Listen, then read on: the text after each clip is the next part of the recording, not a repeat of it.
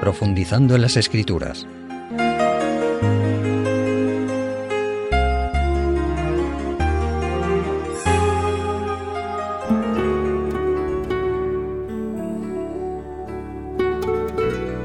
Estimados amigos, nuestro Señor Jesucristo, durante su ministerio entre los hombres, usó las preguntas en muchas ocasiones como una forma de diálogo y de grabar sus enseñanzas en la mente humana. También él mismo fue sometido a preguntas, a veces capciosas y hasta malintencionadas, y con su sabiduría y tacto salió siempre airoso. En nuestra reflexión de hoy vamos a comentar algunas de estas preguntas relacionadas con Jesús, nuestro Salvador, para enriquecer nuestra experiencia cristiana y también nuestra vida en general. Comenzaremos leyendo el Evangelio según San Mateo en el capítulo 5 y en los versículos 46 y 47, donde Jesús dijo en el Sermón del Monte, porque si amáis a los que os aman, ¿qué recompensa tendréis? ¿No hacen también lo mismo los publicanos? Y si saludáis a vuestros hermanos solamente, ¿qué hacéis de más? ¿No lo hacen también así los gentiles?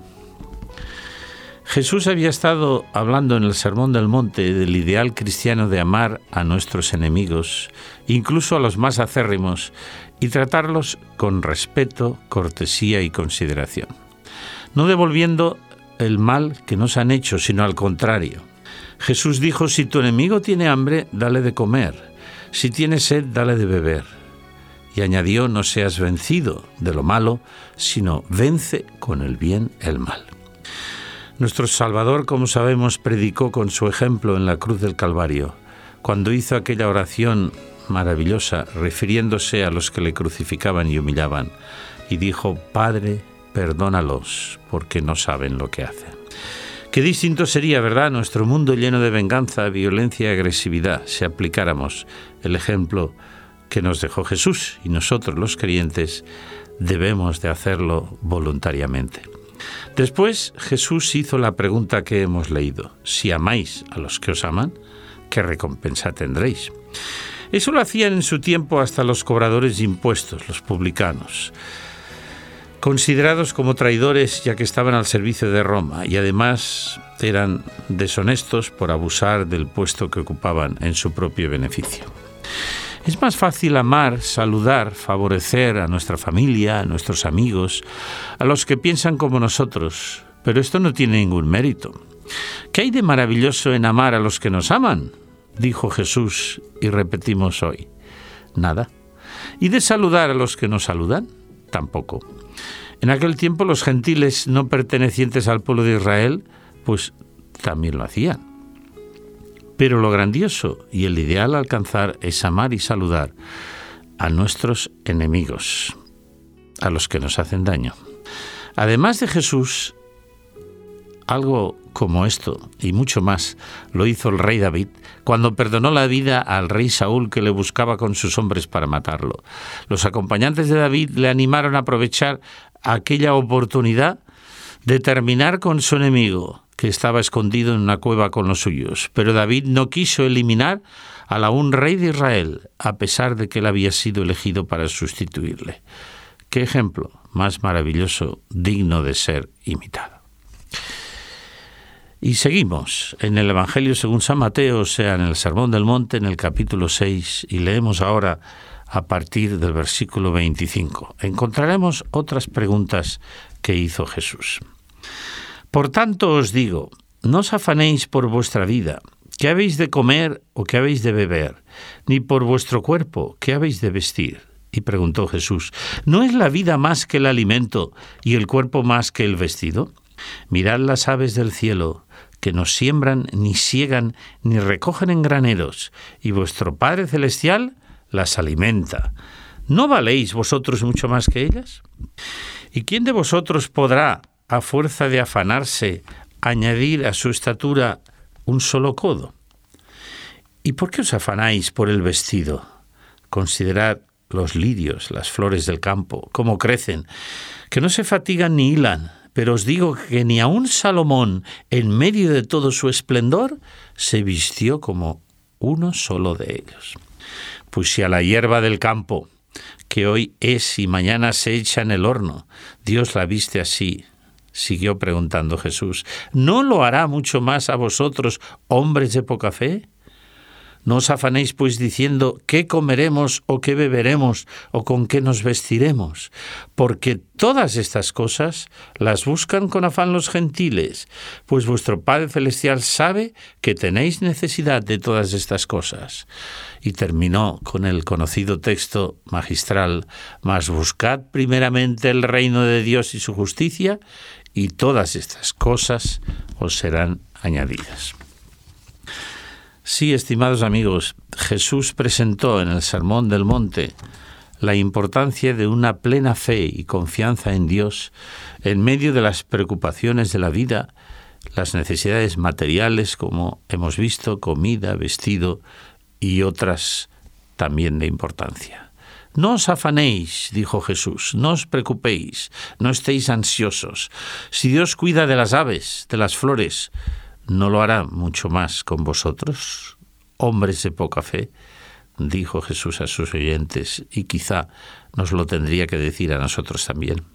Jesús añadió, vosotros valéis para Dios mucho más que los animales o la vegetación, también creados por Dios, y Él cuida de ellos. Si cuida de ellos, ¿no cuidará también de vosotros?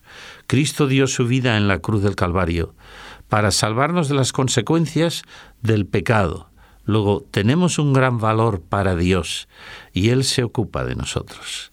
La preocupación excesiva, el angustiarse, como sabemos, no solucionan los problemas, sino que los agrava. Recordemos en medio de la crisis que nos rodea, en la que tantas personas han perdido su trabajo. Recordemos la lección de confianza que nos dio Jesús cuando dijo, ¿por qué os afanáis y os angustiáis? Dios conoce nuestras necesidades de todo tipo. Él dijo que en este mundo injusto tendríamos aflicción, pero añadió, confiad, yo he vencido al mundo. La solución que dio nuestro Salvador la hemos leído en el versículo 33. Busquemos primero el reino de Dios y su justicia. No hagamos de lo material el primer propósito de nuestra vida. Ocupémonos de nuestra relación diaria con Dios, del estudio de las Sagradas Escrituras, de compartir nuestra esperanza cristiana con otros que viven, desgraciadamente, sin esperanza alguna, sin ideales elevados. Si hacemos fielmente la parte que nos toca en el trabajo, en el hogar, etc., si damos al reino de los cielos, a las cosas eternas, el primer lugar en nuestros pensamientos y en nuestra vida, Dios nos cuidará mientras dure nuestra existencia. Aunque pasemos por momentos difíciles, Dios nos sostendrá, como dice un hermoso himno. Recuerda ahora la frase del salmista David que dijo, Mozo fui envejecido y no he visto justo desamparado, ni su simiente que mendigue pan. Es verdad que vivimos en momentos difíciles y hay gente que lo pasa muy mal, pero si confiamos en el Señor, las soluciones vendrán. En general, bien pocos siguen hoy el consejo de Jesús de buscar primero el reino de Dios y su justicia. Si lo hacemos, recordemos la promesa. Todas estas cosas materiales os serán concedidas. Pasemos ahora, siguiendo en el Sermón del Monte, a leer en el capítulo 7 de San Mateo, a partir del versículo 3. Sigue haciendo Jesús preguntas profundas. Y aquí tenemos una muy importante. Dice así, ¿Y por qué miras la paja que está en el ojo de tu hermano y no echas de ver la viga que está en tu propio ojo? ¿O cómo dirás a tu hermano, déjame sacar la paja de tu ojo, cuando está la viga en el ojo tuyo? Hipócrita, saca primero la viga de tu propio ojo y entonces verás claro para sacar la paja del ojo de tu hermano. Jesús había hablado de la inconveniencia de juzgar a los demás, de juzgar o criticar las intenciones de otros. Solo Dios que conoce nuestro interior es competente para hacerlo. Nosotros no conocemos los pensamientos de los demás. Dicen las Sagradas Escrituras que el hombre ve lo que tiene delante de sus ojos, mas Dios ve el corazón. Dios conoce la sede de nuestros sentimientos, Dios conoce nuestra mente, nuestros pensamientos. La pregunta de Jesús muy válida para nosotros hoy es ¿por qué miras la paja en el ojo ajeno? Cuando tienes una viga, un defecto mucho mayor en tu propio ojo. Hay un proverbio que dice, el que tiene tejado de vidrio, que no tire piedras al ajeno. Y la paja aquí representa una falta o un defecto menor, y el que se acostumbra a criticar encuentra fácilmente defectos en los demás, menores o mayores, olvidando las veces que él mismo se ha equivocado y sus propias debilidades, que como la viga comparada con la paja pueden ser mucho mayores. Esto hicieron los fariseos en tiempos de Jesús, cuando llevaron a la mujer sorprendida en adulterio para acusarla y condenarla. Vamos a leerlo. Lo hallamos en el Evangelio de Juan en el capítulo 8 y vamos a leer a partir del versículo 3. Entonces los escribas y los fariseos le trajeron una mujer sorprendida en adulterio, y poniéndola en medio le dijeron, Maestro, esta mujer ha sido sorprendida en el acto mismo de adulterio, y en la ley nos mandó Moisés apedrear a tales mujeres. Tú pues, ¿qué dices? Qué pregunta, ¿verdad? Capciosa y profunda le hicieron a Jesús. Y sigue diciendo el Evangelio, mas esto decían tentándole para tener de qué acusarle. Pero Jesús, inclinado hacia el suelo, escribía en tierra con el dedo. Y como insistieran en preguntarles, se enderezó y les dijo, el que de vosotros esté sin pecado, sea el primero en arrojar la piedra contra ella. E inclinándose de nuevo hacia el suelo, siguió escribiendo en tierra. Pero ellos, al oír esto, acusados por su conciencia, salían uno a uno, comenzando desde los más viejos hasta los últimos, y quedó solo Jesús y la mujer que estaba en medio. Enderezándose Jesús y no viendo a nadie sino a la mujer, le dijo, Mujer, ahí va la pregunta, ¿dónde están aquellos que te acusaban? ¿Ninguno te condenó? Ella dijo, Ninguno, Señor. Entonces le dijo Jesús, tampoco yo te condeno. Vete y no peques más.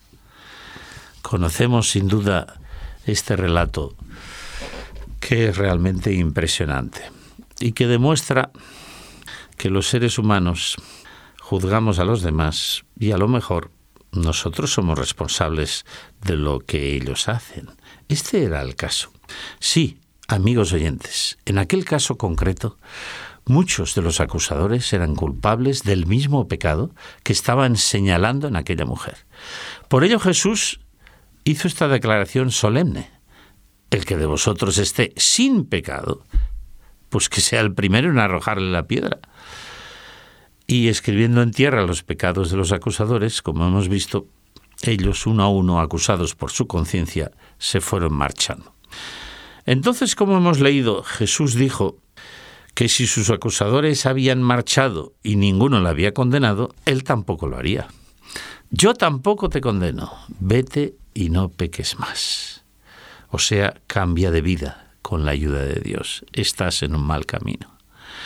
El perdón divino es para el pecador arrepentido, como lo fue aquella mujer pero el perdón divino busca el cambio de vida, busca la transformación que solo Dios puede hacer en nosotros a través del Espíritu Santo.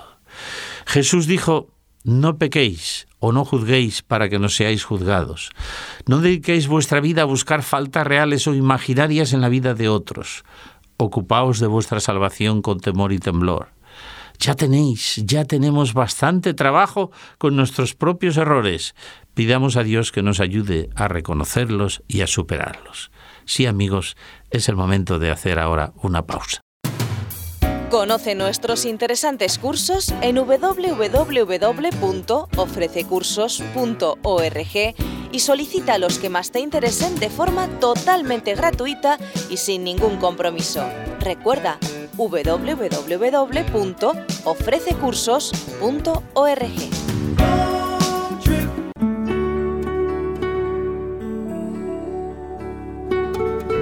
La reflexión de Jesús que antes comentábamos no significa que todo esté bien, que el pecado no exista, como dicen tantos, y que la conducta moral es algo secundario o cosa de cada uno. Jesús reprendió el juzgar las intenciones y el condenar a los demás, porque esto lo hará Dios cuando toda la humanidad sea juzgada y Él solo lo hará justamente. Las Sagradas Escrituras nos dicen, hay de aquel que a lo bueno llama malo y a lo malo bueno. Vivimos en una sociedad donde la transgresión de la ley de Dios, los diez mandamientos, es tristemente el pan nuestro de cada día. El mentir, el robar, el adulterio, fornicación, son cosa para muchos del pasado, a veces para casi la mayoría. La palabra pecado ya no existe para muchos, pero las Sagradas Escrituras proclaman que pecado es transgresión de la ley moral de Dios, sea en poco o sea en mucho. Si el ser humano se salvara por sus obras, todos seríamos condenados. Y ahí es donde cobra valor el mensaje bíblico del arrepentimiento, proclamado por el apóstol Pedro en el día de Pentecostés, como hemos citado en otras ocasiones y que hallamos en Hechos capítulo 2, arrepentíos. Pero el hombre y la mujer no creyentes claman, yo no tengo nada de qué arrepentirme.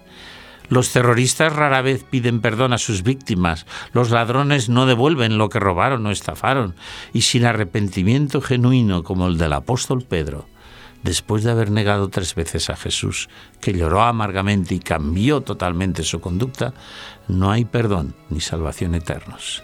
Sí, amigos oyentes, este es un mensaje serio para la reflexión. Vayamos a una última pregunta que hallamos en el Evangelio según San Mateo, en el capítulo 15. Vamos a leer los primeros versículos. Dice así. Entonces se acercaron a Jesús ciertos escribas y fariseos de Jerusalén diciendo, ¿Por qué quebrantan, y aquí la pregunta, tus discípulos la tradición de los ancianos? Pues no se lavan las manos cuando comen pan. Respondió Jesús y les dijo, ¿por qué también vosotros quebrantáis el mandamiento de Dios por vuestra tradición? Porque Dios mandó diciendo, honra a tu padre y a tu madre, y el que maldiga al padre o a la madre muera irremisiblemente. Pero vosotros decís, cualquiera que diga a su padre o a su madre, ya he ofrecido a Dios todo lo mío con que yo pudiera ayudarte, ya no está obligado a honrar a su padre y a su madre. Así habéis anulado, invalidado el mandamiento de Dios por vuestra tradición. Hipócritas. Bien profetizó de vosotros Isaías cuando dijo, Este pueblo me honra con los labios, pero su corazón está lejos de mí. Aquí se trata, como hemos visto, estimados amigos, de una pregunta que le hicieron a Jesús los escribas y fariseos, dirigentes religiosos del antiguo Israel respecto a por qué Jesús permitía que sus discípulos comieran pan y alimento en general sin realizar el lavamiento ritual de las manos, que no era un lavado con fines higiénicos como hacemos nosotros. Este rito consistía en derramar un poco de agua sobre los dedos y la palma de ambas manos. Esta era una tradición que con el tiempo llegó a ser sagrada para los judíos y él quería evitar la contaminación no física, sino ritual. Jesucristo trataba de restaurar a su legítimo lugar todas las enseñanzas reveladas por Dios y buscaba suprimir las meras formas externas de la religión. Por ello, ante la acusación recibida, Jesús respondió, ¿Y por qué vosotros desobedecéis el quinto mandamiento que ordena honrar al Padre y a la Madre mientras vivan, por una tradición que vosotros mismos habéis creado? Esa norma humana indicaba que si los padres ancianos pedían ayuda a sus hijos, pero estos habían realizado una promesa de ofrendar sus bienes al templo y a la causa judía, ya no estaban obligados moralmente a socorrer a sus padres, aunque estos bienes y posesiones estaban aún en el poder de ellos y eran de su propiedad. Jesús, como hemos leído, les llamó hipócritas, una palabra fuerte, ¿verdad? Falsos, farsantes, ya que deseando dar una imagen de generosidad y fidelidad a las promesas hechas, se desentendían de ayudar y socorrer a sus padres ancianos que podían hallarse en mayor necesidad y en una situación a veces límite. Ellos que acusaban a los discípulos de no seguir una tradición humana a fin de cuentas, desobedecían con toda claridad la ley de Dios, el quinto mandamiento. ¿Y qué era más importante? No hay duda de que es menester obedecer a Dios antes que a los hombres, cuando surgen contradicciones entre los principios morales establecidos en la ley de Dios y las tradiciones, normas o leyes humanas, que como tales nunca son perfectas. El Salmo 19 en el versículo 7 nos dice que la ley de Dios es perfecta, que reconforta el alma. Añade que los mandamientos de Dios son rectos, que alegran el corazón. Los preceptos de Dios son verdad, todos justos. Jesús citó a los dirigentes judíos las palabras proféticas de Isaías en el Antiguo Testamento que decían, Este pueblo me honra con los labios, pero su corazón está lejos de mí. En vano me rinden culto, enseñando doctrinas que solo son preceptos humanos y por lo tanto imperfectos. Amigos oyentes, si examinamos hoy las creencias y doctrinas de tantas religiones actuales, incluso cristianas, nos daremos cuenta que están llenas de tradiciones humanas que muchas veces se oponen a los mandamientos de la ley de Dios. Y esto parece preocupar muy poco a la mayoría. En cambio, como los dirigentes religiosos de los tiempos de Jesús, los escribas y fariseos actuales se rasgan las vestiduras, se escandalizan si no se siguen las tradiciones religiosas de origen humano, por ejemplo. Reflexionemos, como dijo en su tiempo el apóstol Pedro, obedezcamos a Dios en primer lugar y pidámosle ayuda para andar en la senda de sus mandamientos, que como indica el Salmo 19 que hemos citado, alegran el corazón nos dan el gozo de tener una conciencia tranquila. Que Dios nos ayude y Él quiere hacerlo en este objetivo. Hasta el próximo encuentro.